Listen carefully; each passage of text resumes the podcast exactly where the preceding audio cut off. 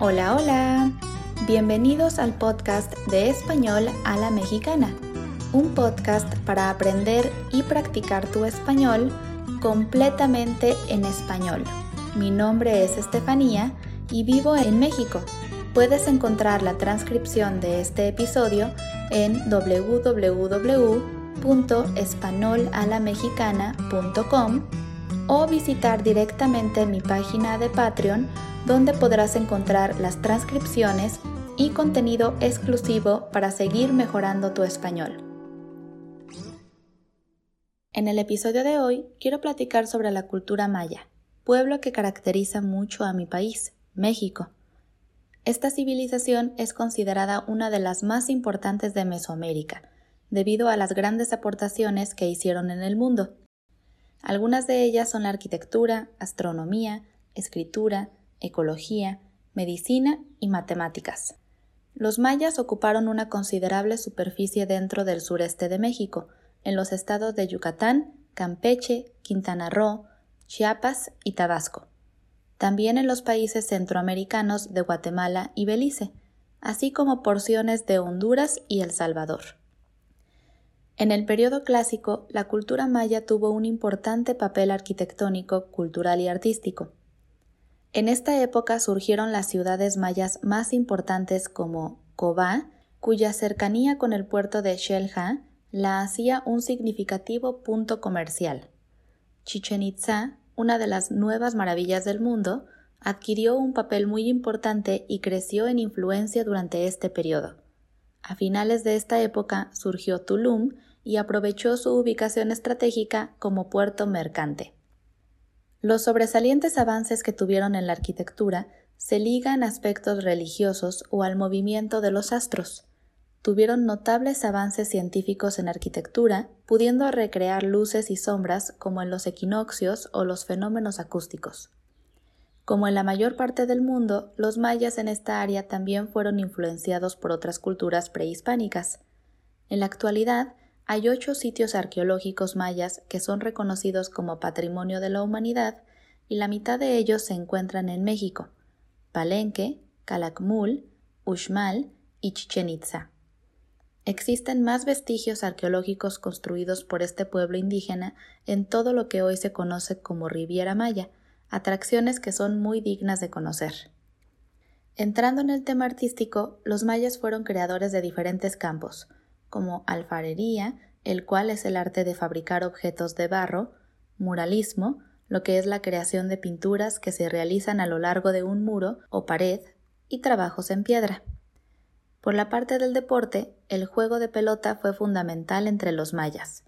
Este juego se llevaba a cabo tanto como rituales religiosos como parte de la vida cotidiana. Otro de sus avances científicos fue en astronomía destacan la precisión de sus candelarios solar y lunar. Además es muy relevante su avance en matemáticas con un sistema vigesimal y se les atribuye la invención del cero. No podemos dejar a un lado a los dioses mayas, ya que estuvieron presentes en todos los aspectos de su vida. Ellos creían en un dios para cada parte importante de su día a día. Como ejemplo está el dios del sol, de la lluvia, del viento y la diosa de la luna, la fertilidad y el agua. Sus dioses debían ser venerados mediante prácticas rituales, sacrificios humanos y ofrendas ceremoniales. ¿Saben qué son los cenotes? Bueno, para los que no, les explico de manera general. Los cenotes son profundos pozos naturales de agua dulce abastecidos por ríos subterráneos rodeados de naturaleza. Pueden ser a cielo abierto, semiabiertos, subterráneos o en gruta. Para los mayas, el cenote era un lugar sagrado, al que daban dos usos fundamentales. Eran fuentes de vida por el agua que contenían, para consumo y riego, pero también eran lugares ideales para realizar ofrendas y sacrificio de personas como una forma de honrar a los dioses. Les comparto una foto porque estoy segura de que muchos viéndola se darán cuenta de que ya conocían de ellos, pero no habían escuchado cómo se les llama. En la actualidad en México, durante el año, en algunas zonas del sureste, podrás encontrar distintas ceremonias como, por ejemplo, para pedir por la lluvia, para agradecer por la cosecha del maíz y la muy conocida celebración maya del Día de los Muertos. Les comparto que ahora están en tendencia.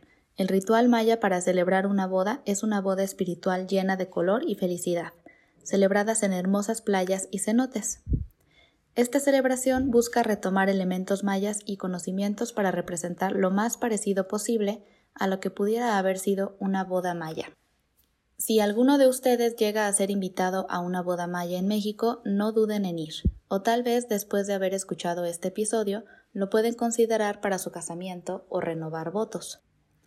El declive de esta cultura lamentablemente es un misterio que persiste, ya que a pesar de ser una civilización tan investigada, aún no se ha podido demostrar de manera contundente el motivo de su caída.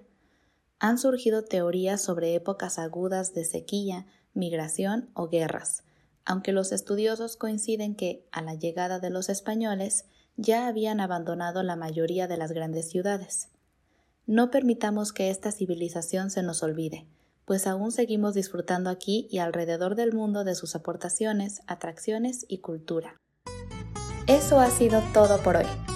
Gracias por escuchar este episodio de Español a la Mexicana y les recuerdo que pueden encontrar la transcripción en www.españolalamexicana.com y apoyarme en Patreon para poder seguir creando contenido para ustedes cada semana.